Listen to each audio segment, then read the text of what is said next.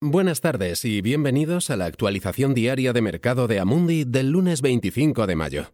Este podcast está dirigido a clientes profesionales, no es asesoramiento de inversión ni una oferta de compra o venta de valores.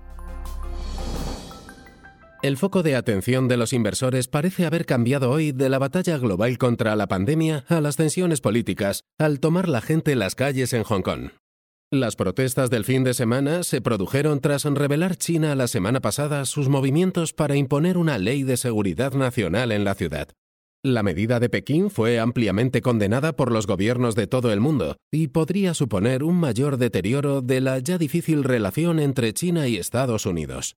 Las acciones de Hong Kong volvieron a caer en las primeras horas de negociación tras la fuerte caída del viernes aunque el mercado recuperó su equilibrio en las últimas horas del día para cerrar sin cambios.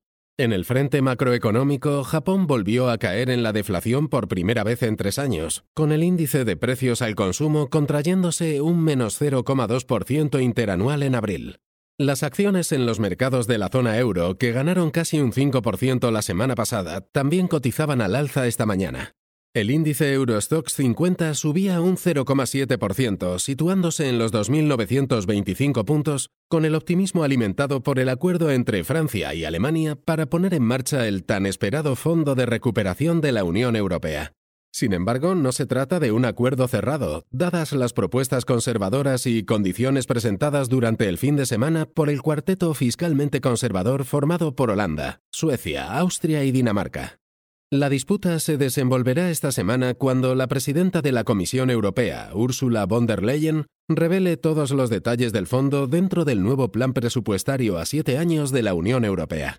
Mientras que los países de la Unión Europea esperan que sus movimientos graduales de desbloqueo no desencadenen nuevos brotes de la infección, se mantienen las preocupaciones sobre si los consumidores retomarán sus patrones de consumo habituales. Las cifras de depósitos bancarios de los bancos centrales europeos muestran que los consumidores han aumentado considerablemente sus tasas de ahorro desde que comenzó la pandemia. Si bien los ingresos de millones de personas de todo el continente están seguros por esquemas protegidos por los gobiernos, muchos están preocupados por la posibilidad de que sus empleos no existan una vez se retiren estos apoyos. Los mercados financieros del Reino Unido y Estados Unidos están cerrados hoy por festivo. Gracias por escuchar la actualización diaria del mercado de Amundi. Por favor, tengan en cuenta que nuestro podcast diario termina mañana, pero estén atentos porque volveremos pronto. Este material está dirigido únicamente a inversores profesionales, incluidos los intermediarios financieros. No está destinado al público en general. Este material tiene fines informativos únicamente. No es una recomendación, análisis financiero o asesoramiento y no constituye una solicitud, invitación u oferta de compra o venta de ningún valor o servicio.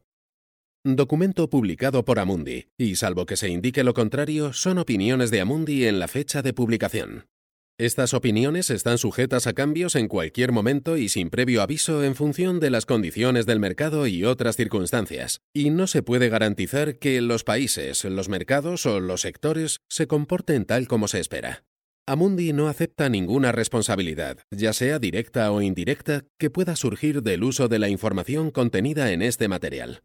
Amundi no se responsabiliza de ninguna decisión o inversión realizada sobre la base de la información contenida en este material.